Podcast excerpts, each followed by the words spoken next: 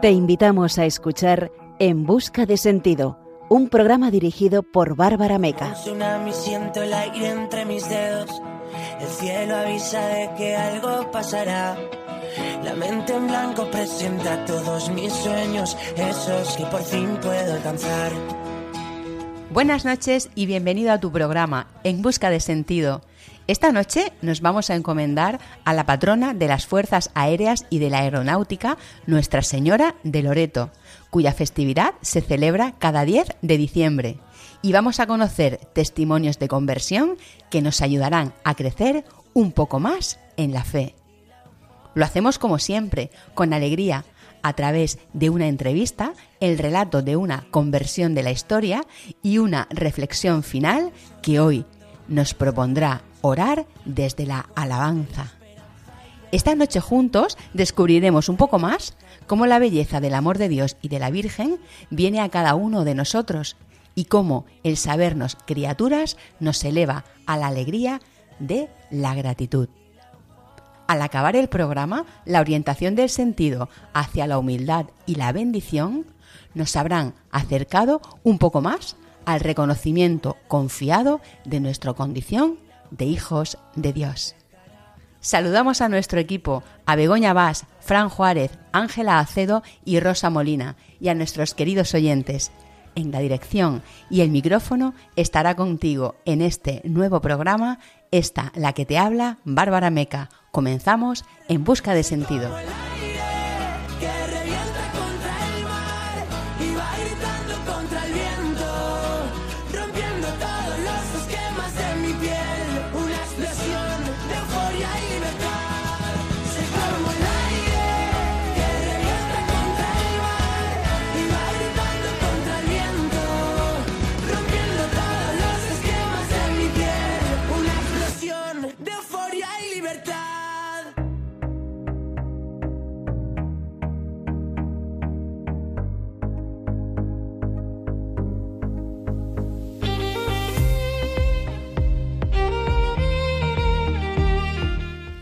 Esta noche sentiremos cómo el amor de Dios y de la Virgen vienen a nosotros muchas veces cuando menos lo esperamos. En nuestro espacio Cada mes de María conoceremos un poco más sobre Nuestra Señora de Loreto, una advocación mariana que nos recuerda la contemplación de la Sagrada Familia. En nuestro testimonio de hoy conversaremos con Mariola Pérez Templado, una mujer de espíritu que reorientó su vida a la fe de la Iglesia tras experimentar la desolación de la nueva era. En nuestra sección A la luz de un testimonio conoceremos la historia de Leonard Cheshire, el condecorado piloto inglés que se convirtió al catolicismo tras participar en el ataque atómico a Nagasaki. Cerraremos el programa con La Lucerna, nuestra sección para el punto y final, una reflexión desde el agradecimiento y la esperanza en Dios en la que hablaremos de la alabanza.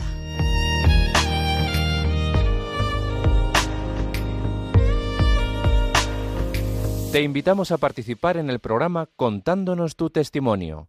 Puedes escribir al número de WhatsApp 611 770 800 611-770-800 o a la dirección de correo electrónico en busca de sentido arroba radiomaria.es.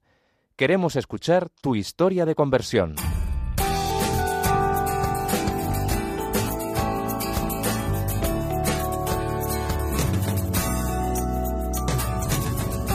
Esta noche nos encomendamos a Nuestra Señora de Loreto, patrona de las Fuerzas Aéreas y de la Aeronáutica, entre otros patronazgos.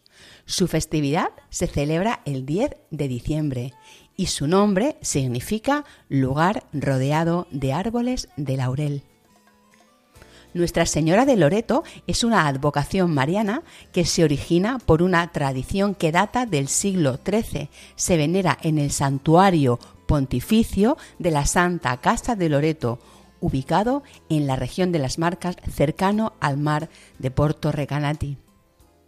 La basílica, erigida entre 1469 y 1587, alberga la Santa Casa y constituye el núcleo central de este sagrado lugar. Su devoción fue aprobada por la Santa Sede. La Santa Casa de Loreto corresponde a la residencia de Nazaret que fue visitada por el arcángel Gabriel durante la anunciación a la Santísima Virgen María. En este lugar tuvo lugar la encarnación del Verbo, convirtiéndose en carne y estableciendo su morada entre nosotros. La Sagrada Familia habitó en este sitio al retornar de Egipto. En poco tiempo, la Santa Casa se transformó en un espacio donde los primeros cristianos se congregaban para celebrar la Santa Misa. Dentro de la Casa de Loreto se venera una pequeña estatua de la Virgen de Loreto. La Santa Casa ha sufrido diferentes agresiones a lo largo del tiempo, pero de todas ellas ha salido indemne. En 1291, durante la conquista de la Tierra Santa por parte de los sarracenos, pretendían destruir todos los lugares santos y también esta santa casa. El templo erigido sobre la misma experimentó también dos destrucciones previas, la primera en el año 1090 y la segunda en 1263, pero de ambas salió intacta. En 1291, cuando los cruzados estaban perdiendo el control sobre Tierra Santa, cuenta la tradición cómo el Señor encomendó a sus ángeles la tarea de trasladarla a un sitio seguro. Así, el 12 de mayo de 1291, la casa fue trasladada a un pequeño poblado llamado Tersato en Croacia. Los residentes, al descubrirla muy temprano en la mañana, quedaron asombrados al ver esta casa sin cimientos, sin poder explicarse cómo llegó allí. Al adentrarse se encontraron con un altar de piedra que sostenía una estatua de la Virgen María con el niño Jesús en sus brazos. El niño Jesús extendía dos dedos de su mano derecha en gesto de bendición y en su mano izquierda sostenía una esfera de oro que representaba el mundo. Ambos vestían batas y llevaban coronas de oro. Unos días después, la Virgen María se manifestó a un sacerdote de este lugar y le reveló el origen de la casa. Le dijo, Debes saber que la casa que fue recientemente llevada a tu tierra es la misma en la que nací y crecí.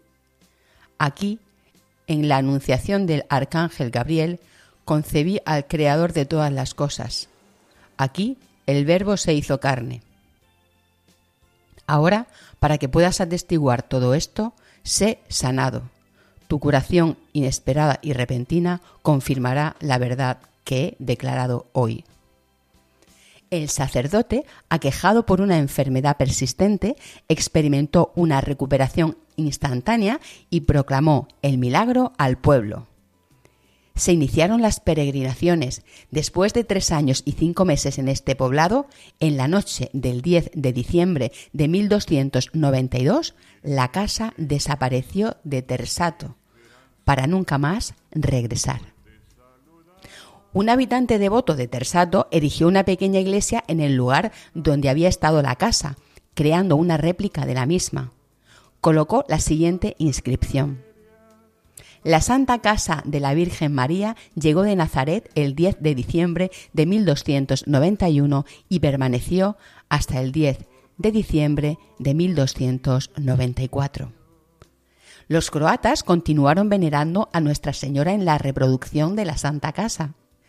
Su devoción fue tan profunda que el Papa Urbano V envió a la gente de Tersato una imagen de Nuestra Señora en 1367, creyéndose que esta imagen fue esculpida por San Lucas.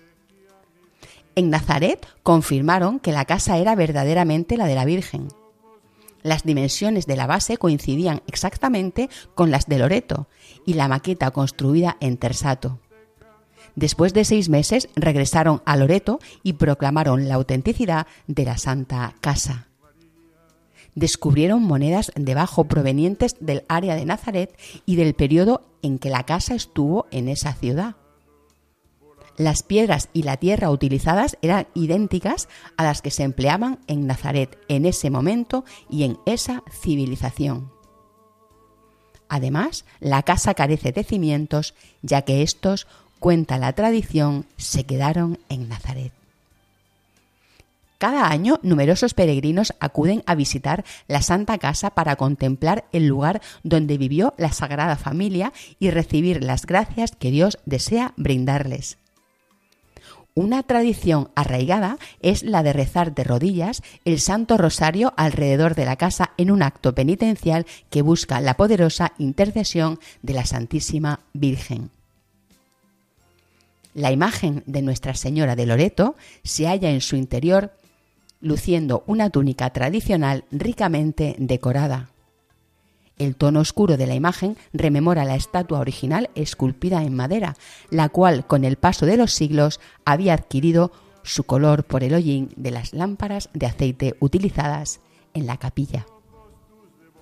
En 1921 un incendio destruyó la estatua original y otra de semejanza fue instalada en su lugar. La oración con la que hoy nos vamos a encomendar a nuestra Madre es del Papa Benedicto XVI. Rezamos un extracto de ella. María, Madre del Sí, tú escuchaste a Jesús y conoces el timbre de su voz y el latido de su corazón. María, que en Nazaret habitaste con Jesús, imprime en nuestra vida tus sentimientos, tu docilidad, tu silencio que escucha y hace florecer la palabra en opciones de auténtica libertad. María, Virgen de Loreto, puerta del cielo, ayúdanos a elevar nuestra mirada a las alturas. Queremos ver a Jesús, hablar con Él y anunciar a todos su amor. Amén.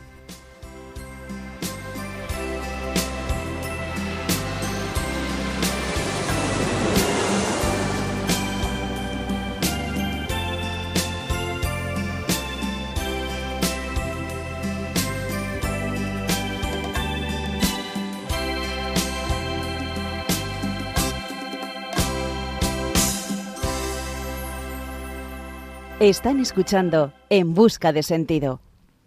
Esta noche tenemos con nosotros a Mariola Pérez Templado. Ella es de Madrid, aunque vive en Cabo de Palos, en Murcia. Tiene 58 años. Es eh, la pequeña de tres hermanos y es nacida en el seno pues, de una familia tradicional católica. Y bueno, Mariola, buenas noches, ¿qué tal? Hola, buenas noches, Bárbara y buenas noches a todos los oyentes de Radio María. Un saludo afectuoso para todos.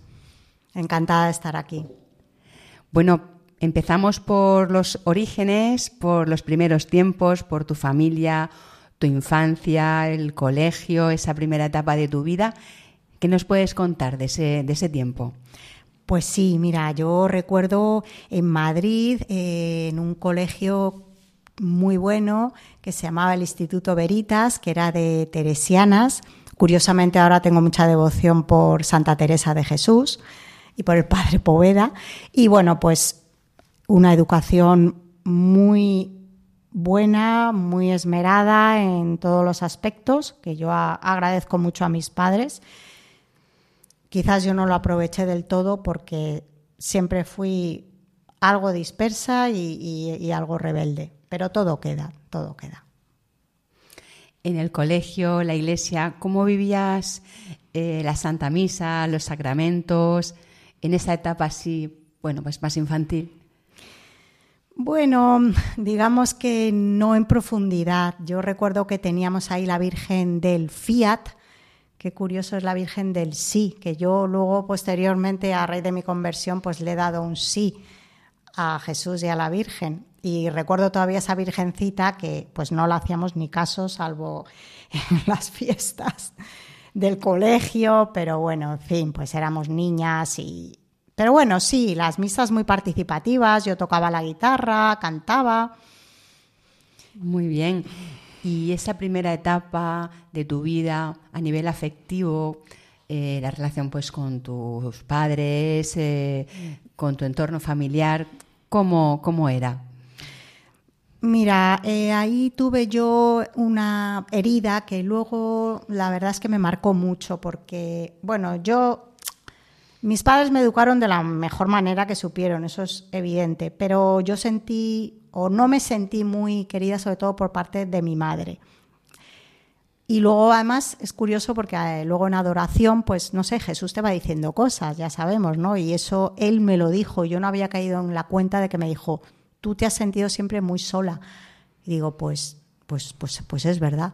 Entonces sí, o sea, mis hermanos me llevaban 10 años y yo, pues con mi madre, pues eran otros tiempos. Entonces no, no sentía, no me sentía comprendida ni tampoco querida. En fin, ya todo eso se ha, se ha ido curando. Se ha curado, sí, sí, sí. Pero bueno, gracias al Señor. Y todo eso, claro, pues esa herida la he ido yo arrastrando mucho, me marcó mucho. Todas las heridas, pues luego veremos que son puertas que a veces aprovecha el enemigo para, para colarse por ahí. Claro, eh, te pueden generar inseguridades, necesidad de apoyo, ese apoyo, esos apegos, ¿no? Esos apegos inseguros que hacen, bueno, que esa necesidad de apoyarte en otro a lo mejor no es la persona más indicada, ¿no? Claro, para empezar ese amor que no tienes en tu madre, pues el más importante diría yo, pues bueno, luego ya cuando eres más jovencita, ¿qué pasa? Lo empiezas a buscar a lo mejor en relaciones, relaciones que son, bueno, pues no las más indicadas y algo de promiscuidad, pero que yo pienso que en el fondo yo buscaba ese amor siempre, pero esa promiscuidad para el amor y esa necesidad de consejo, de orientación para esas inseguridades, ¿dónde te lleva?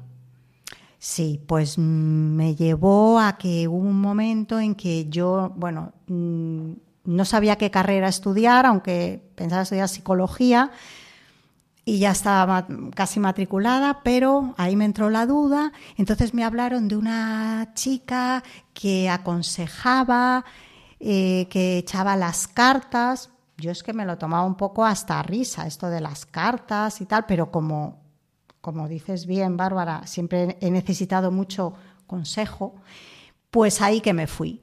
Y bueno, resultó ser una chica muy agradable.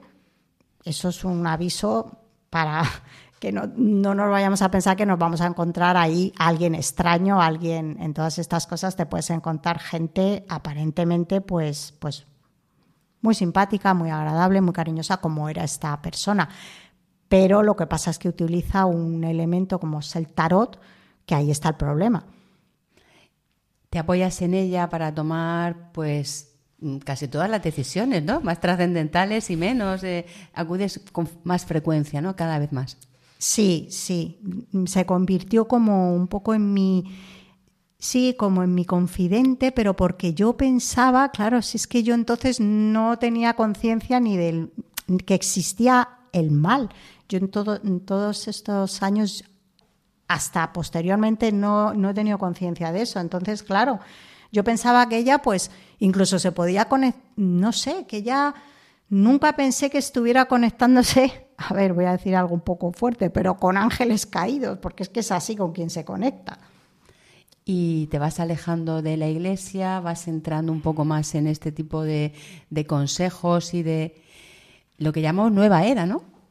Sí, esa fue mi puerta de entrada a la ahora tan con tanto éxito que tiene, por desgracia, la nueva era que se está llevando tantas personas bueno, de nuestra iglesia, personas creyentes, no creyentes, porque es algo muy atractivo. Entras por muchísimas puertas que tiene, una puede ser el tarot, otra puede ser pues el yoga, otra puede ser el, reiki. Y ya una vez que entras ahí y como tengas heridas y como seas una persona eso un poco insegura y, y como todo eso te atraiga mucho Ojo, y también, como seas una persona espiritual, que yo también lo era y mucho.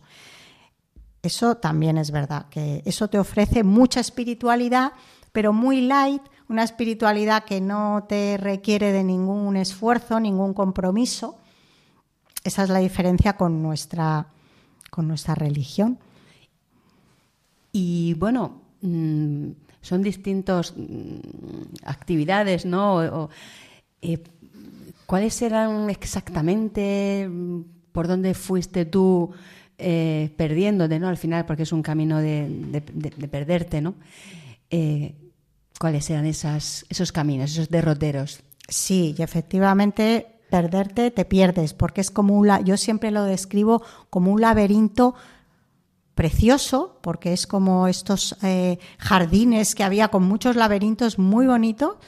Y yo siempre decía que era como ir en un burrito y, el que va encima del burrito va con una zanahoria, ¿no? Y entonces el burrito siempre se cree que se la va a comer. Venga, ahora esta terapia, con esto ya me voy a sentir fenomenal. Ay, no, pero ahora voy a probar lo otro. Venga, empiezo con el tarot. Ahora voy a probar pues, las flores de Bach. Venga, ahora el Reiki. Ahora me han hablado de, yo qué sé, las cartas de los ángeles cartas de los ángeles que a mí me encantaban. Yo entonces no sabía que había, como supongo que le pasa a mucha gente, no sabía que había ángeles buenos y ángeles, y ángeles caídos malos. Yo no lo sabía. Eran unas barajas muy bonitas, unos... Claro, también es no conocer nuestra religión. Ahí está el tema. O sea, es que se suman muchas cosas. No conoces tu religión, te ofrecen algo aparentemente muy bonito, todo el tema de los ángeles es muy bonito en la nueva era, los maestros ascendidos, todos guapísimos, aunque ninguno como Jesús, pero bueno, muy atrás, o sea, en fin, todo, la, o sea, digamos que de primera vista todo es muy atractivo y aparentemente inofensivo, pero, pero no lo es. Y además eso, es un laberinto que entras y ya con mala suerte pues te cuesta mucho salir, como me pasó a mí y te empiezas a contaminar porque, bueno, no nos olvidemos que todo eso no pertenece a Dios y ya sabemos que o es de Dios o es del el enemigo, no hay un término medio y eso lo dice la Biblia, no lo digo yo. Entonces, si todas esas cosas no son de Dios, bueno, pues blanco y en botella. Entonces, es del demonio, son ángeles caídos y es sé que para muchas personas les va a sonar pues muy exagerado, muy tal. Bueno, yo me he tirado ahí 20 o 25 años, pues hombre, sé de lo que hablo, sé de lo que hablo y he conocido a muchas personas y en fin, que sé de lo que hablo. Y además siempre he sido una persona me ha gustado mucho formarme y leer y bueno, yo tenía una biblioteca de todo esto que, bueno, pues no sé cuántos libros habría, pero, pero muchísimos, muchísimos libros. Y nada, pues todos los libros relacionados, por ejemplo, pues hubo uno, me acuerdo que, porque es que te va guiando, el enemigo te va guiando. Había una, yo estaba una vez en el corte inglés y de repente me voy a la librería y como si nada, es como que se me iba la atención a, este tipo de libros, ¿no? Y me acuerdo que cogí uno que se llamaba El maravilloso mundo de la magia y digo, anda, pero qué tontería, ¿qué será? Pero qué tontería, pero luego resulta que me lo llevé y era una iniciación a una hermandad blanca, que es muy conocida además cuando estás en todo este mundo. Y, y bueno, pues todo esto ya te va, te vas metiendo, te vas metiendo volvemos a lo mismo, hermandad blanca, pero hermandad blanca de que no son maestros no ascendidos, maestros caídos, pero los llaman, por ejemplo, San Germain, Sananda, el Moria, eh, bueno, pues Joananda, o sea, y, y, eso a mí es como que me llevó como un imán hacia ese libro y hacia otros muchos que luego pues pues tuve que tirar, claro. Pero quiero decir que yo estaba muy formada y yo leía mucho y, bueno, pues... Eh, te vas formando, vas comprando, vas adquiriendo. En términos económicos, eh, has invertido mm, dinero y bastante en, en charlas, productos, eh, tarot, me imagino, no sé. Cursos, muchos cursos, claro, muchísimos cursos, porque además ahí no es como cuando tú inicias aquí una carrera cuatro años, no, ahí los cursos duran mucho menos. A lo mejor una iniciación a Reiki, pues yo no sé, en dos meses o tres la tienes y a los, o sea, y además que luego hay esa es otra, o sea, en nuestra religión nada se cobra, aquí todo se cobra. Yo menos mal que bueno, no sé, algo el Señor me protegía que yo nunca cobré, pero normalmente, vamos, eh, la maestría en Reiki en tiempos costaba, no lo sé, a lo mejor mil euros. Luego bajó, luego bajó, pero, pero, o sea, que, que todo esto al final encima es un negocio, o sea, encima es un negocio. Bueno, te pues contaminas, te vas invirtiendo un dinero en algo que no que perjudica tu alma, que perjudica tu vida y, y en fin, pues eso, tirar por la borda. Y no te, no te vas dando cuenta. ¿no? no, no te vas dando cuenta. Bueno, vamos a traer un poquito de, de amor del bueno. Vamos a escuchar una canción que se llama Hasta la locura de Pablo Martínez. Es un tema que has elegido tú y al acabar de escucharla, pues eh, te preguntaré por qué, por qué la has elegido. Me puede faltar todo en la vida. Me puede faltar hasta la vida. Pero nunca quiero que me falte el deseo de amarte hasta el final.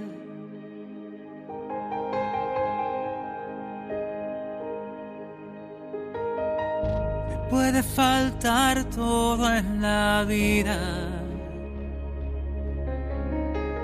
Me puede faltar hasta la vida. Pero nunca quiero que me falte el deseo de amarte hasta el final.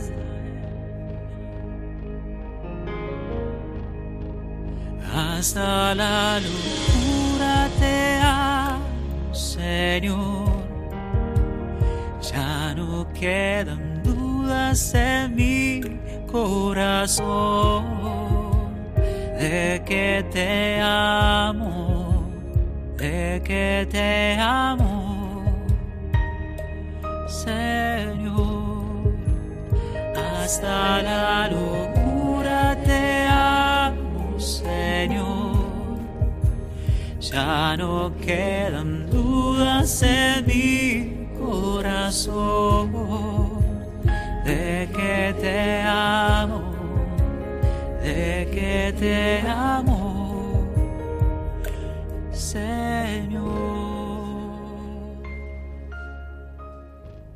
Seguimos eh, en busca de sentido en Radio María con Mariola Pérez Templado. Eh, acabamos de escuchar una canción que ha elegido ella, se llama Hasta la locura, de Pablo Martínez. Y bueno, Mariola, eh, cuéntanos, ¿por qué este tema? Pues mira, Bárbara, este tema es porque amo hasta la locura a Jesús. Y como yo le digo, pues más que ayer y menos que mañana, por supuesto con un amor súper imperfecto, pero ahí estoy, ahí estoy. Entonces, pues como dice la letra, dice, me puede faltar hasta la vida, pero nunca quiero que me falte el deseo de amarte hasta el final. La perseverancia y sobre todo amar a Jesús que, que al final es el mejor terapeuta, es el mejor sanador, el mejor médico de almas, el mejor amigo, el mejor salvador. Y a mí me rescató, me, me, bueno, del abismo, por decirlo de algún modo, del abismo, de la oscuridad, porque, porque todo eso es oscuridad. Parece que no, pero todo eso es oscuridad. Me tendió una mano, se acordó de mí y me rescató. Y entonces por eso, que nunca me falte el deseo de amarle y que sea perseverante hasta el final, claro. Por eso he elegido esta canción y para decirle al Señor que le amo mucho. Ese abismo que, dices, ¿no? Esa oscuridad, mm, estás en la nueva era, vas, bueno, eh, sin saber muy bien dónde te encuentras, todo muy amable, ¿no? Y muy engañoso por lo que estás contando, pero hay un momento en el que te das cuenta de que algo, algo malo está pasando. Hay un momento que dices, uy, esto no me gusta. ¿Cuál es ese momento?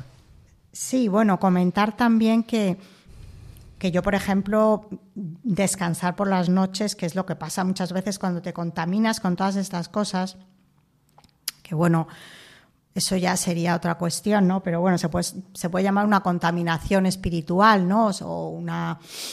En fin, entonces, ¿qué pasa? Pues por las noches eh, se tienen muchísimas pesadillas, eh, no se sabe por qué, pero no descansas.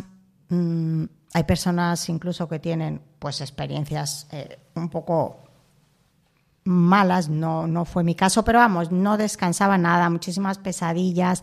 Eh, mi vida era pues o sea, todo lo contrario, yo me metí ahí en todo este mundo de terapias, de, de, todo, de cristales, cuarzos, budismo, rebirthing, escritura automática, llamas sagradas, registros akáshicos, nombro cosas para que, para que suenen, ¿no? Eh, flores de Bach, hay, hombre, a ver, hay unas un poco más peligrosas que otras, pero a ver, que volvemos a lo mismo. Yo lo que quiero transmitir es que nada de esto es de Dios aunque te hagan pensar que, que es un dios, mm, que sí, es un dios panteísta, porque, a ver, con las iniciaciones al Reiki lo que te dicen, por ejemplo, que yo por eso, claro, yo era un poco ingenua, entonces decían, conéctate, sí, sí, te conectas con la divinidad. Claro, yo el único Dios que había conocido era, pues, Dios.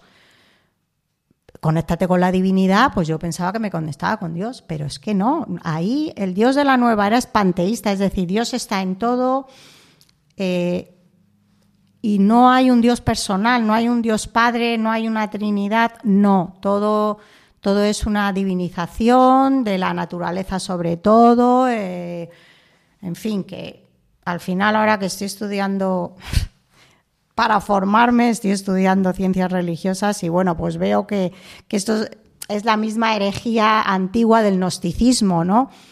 Es un poco como un saber oculto que, que, que, es muy atrayente porque solo lo van a tener unos pocos que hagan esos cursos y esas, esas iniciaciones y con eso, por supuesto, vas a ser, vas a ascender en sabiduría, por supuesto, en, te vas a sanar de todo porque en teoría todo se sana al final con la mente, cosa que, que no es verdad hay por ahí algunas terapias que, bueno, son hasta un poco peligrosas, porque claro, todo pretenden sanarlo con sanando las emociones. Entonces, a lo mejor a una persona con cáncer le pueden decir, bueno, no, no, no, vamos a investigar, pues a ver eh, de dónde te ha podido venir esto, no sé qué, pero bueno, es que a lo mejor tú no puedes dejar esa terapia así. Y hay personas a lo mejor que se lanzan a dejarlo, no digo que pase siempre, y no voy a decir eh, cosas concretas, pero bueno, hay unas terapias, la biodescodificación, tal, pues bueno, es un poco, es que ahí ya estás tan, tan, tan obnubilado con todo esto que es que al final te crees, al final lo que te crees es el Dios, tú te eriges en el Dios de tu propia vida, ese es el, tema. Cuando volvemos en, en nuestra religión, hay que ser humilde, decir, Dios mío, ayúdame. Aquí no, aquí es yo, con todas estas herramientas, con todos estos supercursos, pues yo me erijo en mi propio Dios, en mi propio sanador, yo hago unos decretos, que eso es muy conocido en la nueva era, las famosas afirmaciones, yo soy maravilloso, yo soy, yo estoy perfecto, yo soy tal. O sea, es, una soberbia tremenda y luego, pues lo que digo, en ciertas terapias algo peligrosas porque muchas veces uno se viene arriba y a lo mejor pues dejas las, dejas las medicinas que, que a lo mejor pues no tienes que dejar. Y llega un momento y ya que estás una noche en tu casa sí. y algo pasa que dices, sí, sí. hasta aquí. Esto ya fue de, más de película de suspense, pero vamos, que yo en mi vida he tenido muchas cosas de, de, de, sobrenaturales. Es que yo ya estaba acostumbrada porque es que me creía que eso era normal, en fin, pero bueno, esta fue, sí, pues yo a ver, yo estaba sola en la casa en ese momento y estaba mmm, mi dormitorio conecta, abre la puerta con el salón y, yo tengo una gran biblioteca, pero empotrada, en donde los libros están todos pegados a, la pared de atrás y están compilados uno con otro Es decir, que ahí no cabe un alfiler. Bueno, pues yo me levanto un buen día y de repente digo, oye, va, pero, pero, pero, pero, ¿qué hace esto aquí? Un libro enorme tirado en el suelo. Imposible que se hubiera caído solo, porque es que, mm, ya te digo, que, que, estaban todos pegados, pegados, pegados y era imposible, y menos ese libro, ya más que tocaban, es decir, que no, no sobresalía, estaba completamente metido en una... Y bueno, pues yo, hombre, ya ahí dije, esto no sé, esto ya es un poco extraño. Y luego otra, otra cosa que pasó, pues sí, un día en la cocina, como que aparecieron moscas en invierno, una cosa muy extraña. Yo creo que también el Señor me estaba alertando y, y bueno, pues yo lo consulté con otra persona, pero claro, aquí es el tema que también aviso, cuando pasan cosas de estas, si tú acudes a, que te lo solucione alguien de la nueva era y no acudes a un sacerdote que te bendiga la casa, pues vuelves, sigues contaminando. Si te hacen una, pues yo no sé cómo le llaman, una limpieza de la casa energética o lo que sea, pues volvemos a lo mismo. Te lo está haciendo una persona que que no es un sacerdote y que en el fondo, para empezar, no, no va a ayudar nada y, y, en el peor de los casos lo va a empeorar. Pero menos mal que al poco tiempo ya, eh, bueno, yo llamé a estas personas a ver si podían venir, pero menos mal que no vinieron y ya entonces ocurrió ocurrió, bueno, pues mi, mi, mi, momento de conversión un momento especial que empezó en un punto, ¿no? Un día que te ha ido acompañando y eh, el Señor, ¿no?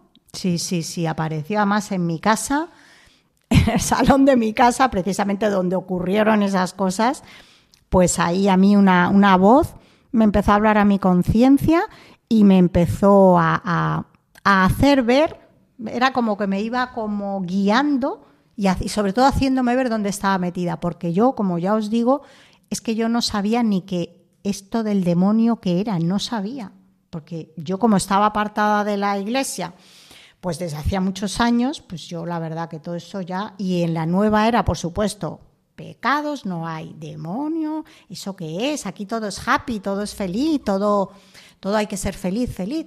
Pues entonces, ¿qué pasa? Pues a mí esa, el Señor, el Espíritu Santo, pues me fue abriendo los ojos, lo primero.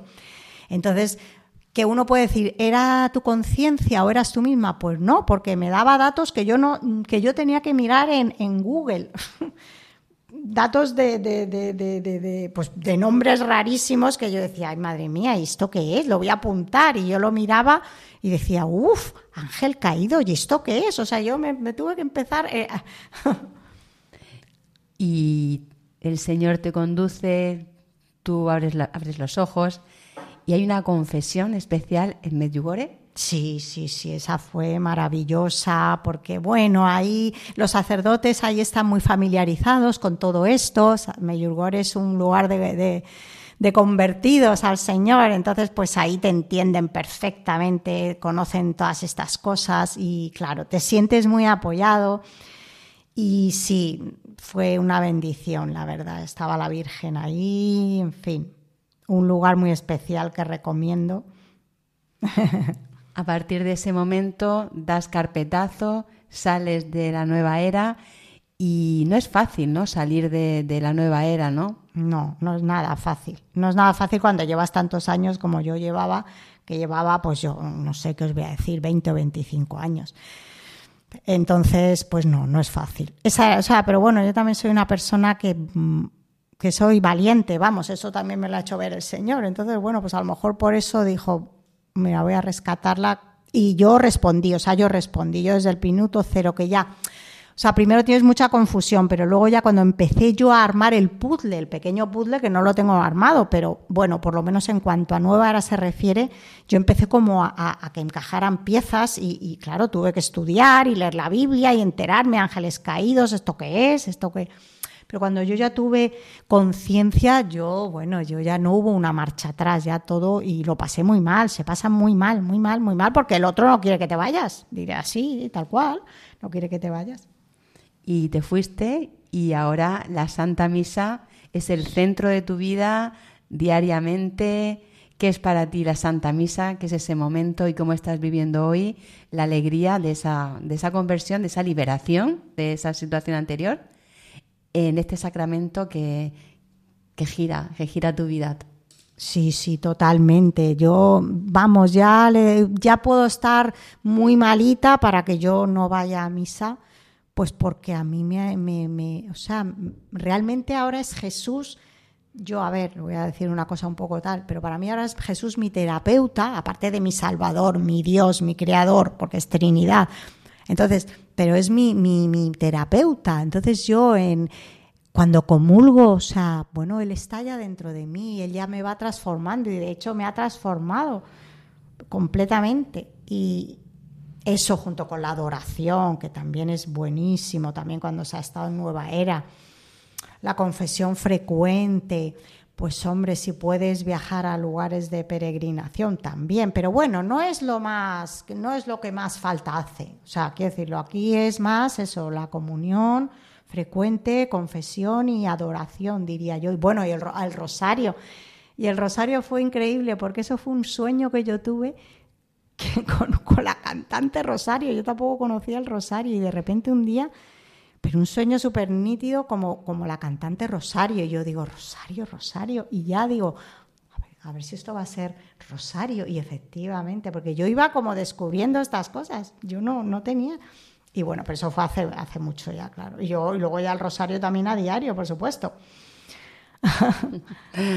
bueno, pues con esta sonrisa que, que se te ve cuando has dicho el Rosario, el Rosario a diario, eh, vamos a, a despedirnos y antes de despedirnos, solo preguntarte algo eh, para quien nos esté escuchando, ¿no? Eh, ¿Qué les dirías a esas personas que necesitan un consejo, que necesitan que el Señor llegue, llegue a sus vidas? Mm, ¿Dónde deben acudir y de dónde tienen que huir?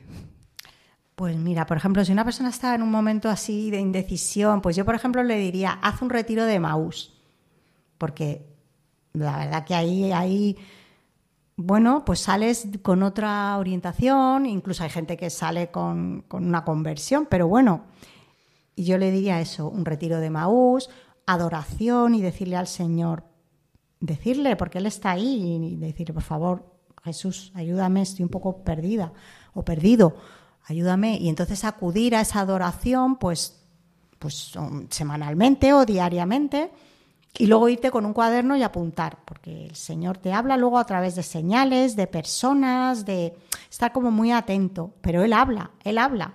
Pero ante todo, no, me, no por favor, no, no dejar esta, la nueva era. Yo de verdad que he echado mi vida a perder por, por todo esto, pero así, literal, entonces, no merece la pena, no merece la pena. Luego, el camino de vuelta es muy duro y no merece la pena. Ahí no está Dios. Yo solo que quede este mensaje. En todas estas terapias que he mencionado, no está Dios. Bueno, Mariola, pues muchísimas gracias por tu testimonio y un abrazo fuerte. Muchísimas gracias a vosotros. Gracias, un abrazo.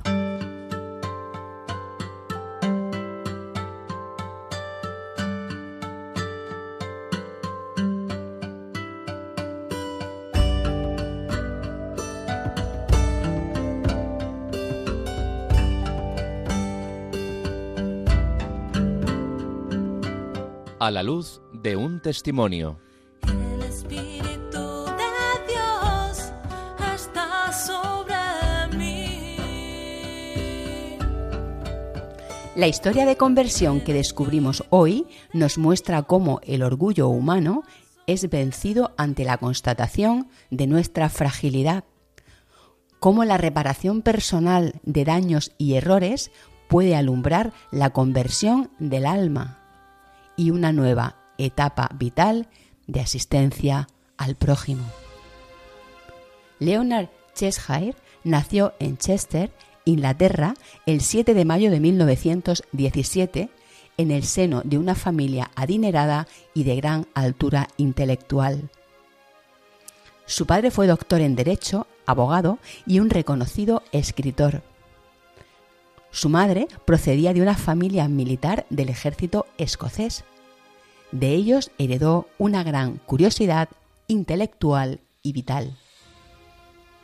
Fue este ánimo hacia el conocimiento y afán de vivencias que condujo a Leonard por diferentes aficiones y retos, mostrando cómo desde la infancia se fragua nuestra personalidad para ir guiándonos hacia el deseo y la realización de nuestros propósitos.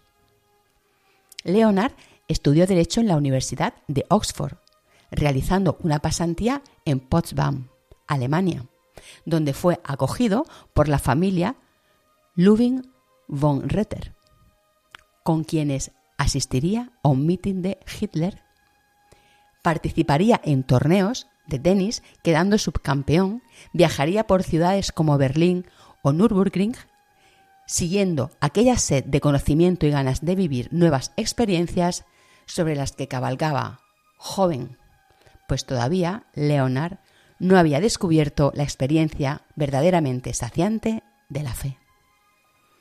Para Leonard, los retos y apuestas entre estudiantes le proporcionaban ese regusto en el ego que le lleva a excentricidades, como tomar clases de claqué por imitar a Fred Astaire, o ganar el desafío de viajar a París sin dinero y a pie. En realidad, Leonard estaba buscando, sin saberlo, su misión personal en este mundo, mostrando cómo todos llevamos en el alma un deseo profundo de plenitud. En aquella búsqueda quiso entrar en la caballería británica, pero su físico no se lo permitió, motivo por el que, aparentemente de casualidad, se incorporó al escuadrón aéreo de la Universidad de Oxford. Emergía, sin saberlo, el comienzo de una carrera fulgurante que cambiaría su vida más tarde. Tras declararse la Segunda Guerra Mundial, Leonard se unió a la Royal Air Force como segundo piloto de un bombardero bimotor dentro de la escuadra número 102 del aeródromo de Drylf, bajo el mando de Long. De esta etapa, con su instructor Leonard diría, Tuve que sentarme con los ojos vendados y pasar por los diferentes ejercicios, sentarme en la torreta trasera, en el asiento del navegador y del operador inalámbrico, e intentar ver la vida desde su punto de vista. En plena guerra, Leonard demuestra su valentía y audacia en las distintas misiones que se le ordenan, recibiendo la Cruz de Servicio Aéreo, distinguido por el bombardeo de unas instalaciones cerca de Hamburgo y regresó con su tripulación a pesar de que su avión estaba casi inservible. Todavía no reconocía la potencia de Dios en su vida. Fue líder de escuadrón y comandante de vuelo de la escuadra número 76, apodada como los gatos de Cheshire, en referencia a la novela Alicia en el País de las Maravillas de Lewis Carroll.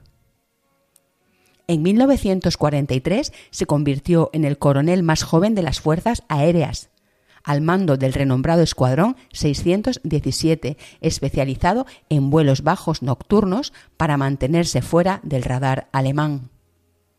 Y en 1944 recibió la máxima distinción británica militar, la Cruz de la Victoria. Sin embargo, a medida que ascendía su orgullo por las sucesivas distinciones y méritos que iba recibiendo, Leonard iba perdiendo a la vez la orientación del sentido de su vida, perdiendo toda conciencia de fe. En un club londinense diría, es absurdo creer que Dios existe. El hombre ha inventado a Dios para explicar la voz de la conciencia. Por su prestigiosa carrera, Leonard es elegido para participar en el ataque atómico a Nagasaki, a bordo de uno de los tres Boeing B-29 que participaron. Este hecho va a cambiar el sentido de su existencia. La violencia y el horror que presenció en el lanzamiento de la bomba atómica lo traumatiza haciéndole entender de golpe cómo el ser humano se encuentra en un temible peligro por sí mismo, por sus acciones, por su ego. Diría, con una devastación tan absoluta ante nuestros ojos, cuán imperativo es hacer algo para asegurarnos que esto nunca vuelva a suceder. Leonard se aparta más tarde de la aviación, comienza el cambio personal y en el espíritu que le venía aguardando. Crea las llamadas casas VIP, Bed in Pace, residencias para antiguos combatientes en situación de precariedad. Funda la organización Leonard Cheshire Disability para asistencia a personas con discapacidad y organiza la peregrinación de Rafael dedicada a trasladar a personas enfermas a Lourdes. Aquella personalidad curiosa que venía conduciéndole desde la niñez le anima a estudiar todas las confesiones cristianas, adventistas, metodistas, mormones, pero ninguna de ellas le alcanza el corazón. Dios, no obstante, iba a encontrarse con él. Y así fue que Leonard, el intelectual de Oxford, recibe inesperadamente un libro titulado Una iglesia, una fe, en cuyas páginas se recoge la conversión de un clérigo anglicano al catolicismo. ¿Quién diría? No pude resistir a la llamada de la verdadera iglesia. La Nochebuena de ese año, Leonard Cheshire abrazó la fe católica. El 5 de abril de 1959, en la Catedral de Bombay, Leonard contrae matrimonio con Sue Ryder, también conversa al catolicismo, con la que tuvo dos hijos. El 31 de julio de 1992 fallecía en su casa a los 71 años de edad, siendo enterrado en el cementerio de la iglesia Santa María en Cavendish. Cuando le concedieron el premio Harding, en su discurso dijo, Aunque este hermoso y simbólico premio me ha sido otorgado a mí personalmente, soy parte de un gran número de personas de diferentes nacionalidades y diferentes orígenes que trabajan juntas, y soy solo una parte el orgullo de Leonard por fin había descendido a ese lugar que te permite reconocer primero el valor del otro, amar y ser feliz.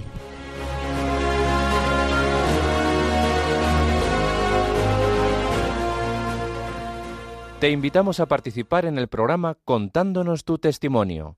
Puedes escribir al número de WhatsApp 611 770 800 611-770-800 o a la dirección de correo electrónico en busca de sentido radiomaria.es. Queremos escuchar tu historia de conversión.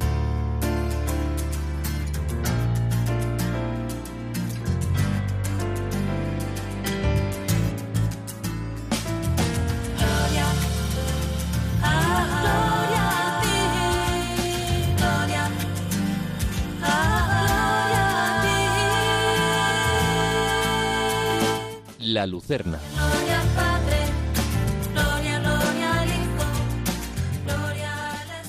La alabanza te invita a mirar al cielo sintiéndote criatura. Te anima a orar desde el agradecimiento y te recuerda que tú no eres Dios, reconociendo la grandeza única del Altísimo. Ofrece tu oración al Señor desprendiéndote de ti mismo sortea los lazos del egoísmo, busca no pedir sino agradecer y verás cómo poco a poco se reorienta tu vida hacia el amor y la alegría como norte. Como ha dicho el Papa Benedicto XVI, aunque de por sí es normal que la oración pidamos algo, no debería ser exclusivamente así. También hay motivo para agradecer y si estamos un poco atentos, vemos que de Dios recibimos muchas cosas buenas. Un ejercicio espiritual que te animará a vivir en alabanza es la costumbre de dar gracias al terminar el día.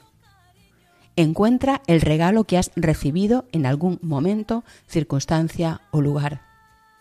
Y cada día un poco más abrirás tu espíritu a reconocer los dones, incluso en la dificultad. Haz tuyo el Salmo 34 cuando dice, Bendeciré en todo tiempo a Yahvé, sin cesar en mi boca su alabanza. En Yahvé se gloria mi ser que lo oigan los humildes y se alegren. Como ha dicho el Papa Francisco, alabando somos alabados. La oración de alabanza nos sirve a nosotros. Por eso debe ser practicada no sólo cuando la vida nos colma de felicidad, sino sobre todo en los momentos difíciles, en los momentos oscuros, cuando el camino sube cuesta arriba. Celebra la oración del Gloria durante la Eucaristía asumiendo con alegría que solo Dios es santo, que solo a Él corresponde la gloria y el poder por los siglos de los siglos. Y asumirás ese lugar humilde que conduce a saberte hijo de Dios. Alégrate de la bondad que proviene de lo alto. Encuentra en la sencillez la potencia de aceptar tus propios límites Asume que Dios puede reinar en tu espíritu y descubrirás en la debilidad una fuerza que te precede, como afirma el principio de la epístola a los Efesios. Dios nos ha elegido en Él antes de la fundación del mundo para que vivamos ante Él santamente y sin defecto alguno en el amor, para que alabemos su gloriosa benevolencia, con la que nos agració en el amado. Otro ejercicio espiritual para lograr ese crecimiento en Dios es la corrección fraterna, pero de ella hablaremos en nuestro próximo programa En Busca de Sentido, en este su espacio final, La Lucerna.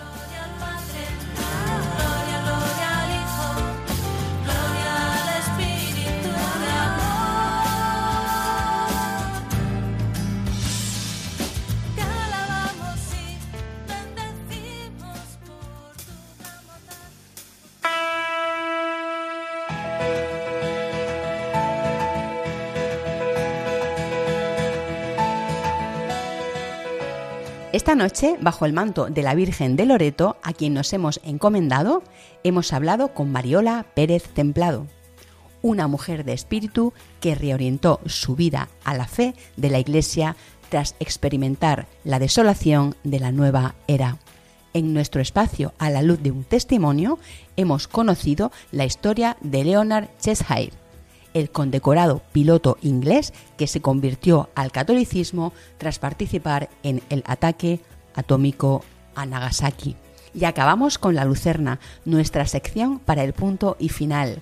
Siempre una reflexión desde la alegría y la esperanza en Dios.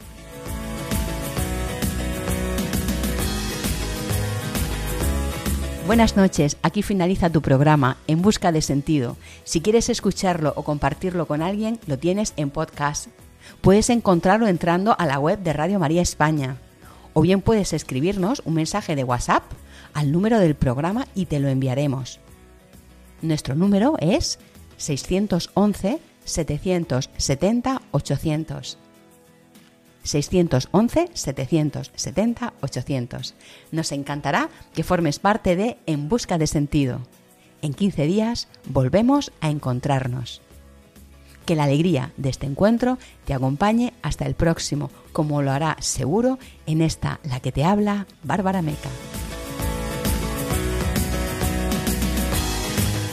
Has escuchado en Radio María En Busca de Sentido un programa dirigido por Bárbara Meca.